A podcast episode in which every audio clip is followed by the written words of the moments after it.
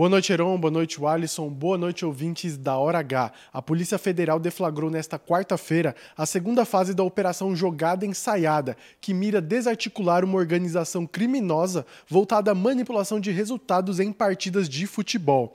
Na ação de hoje, 60 policiais federais cumpriram 12 mandados de busca e apreensão em cidades brasileiras, incluindo Campina Grande.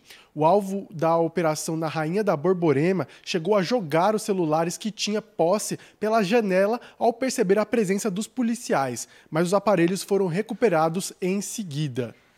As buscas e apreensões foram motivadas após empresários, dirigentes de clubes, jogadores de futebol e apostadores serem identificados em diálogos que comprovavam a tentativa de manipular resultados de partidas da Série C e D do Campeonato Brasileiro.